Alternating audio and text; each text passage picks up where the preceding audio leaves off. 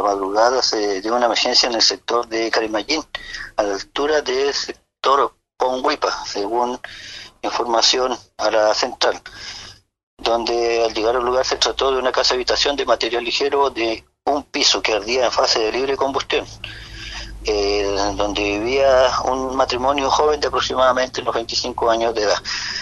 Al lugar concurrieron eh, además bomberos de Cuerpo Bomberos de Entre Lagos, Cuerpo Bomberos de Ribueno y más las unidades de la primera compañía y la cuarta compañía del Cuerpo de Bomberos de Crucero.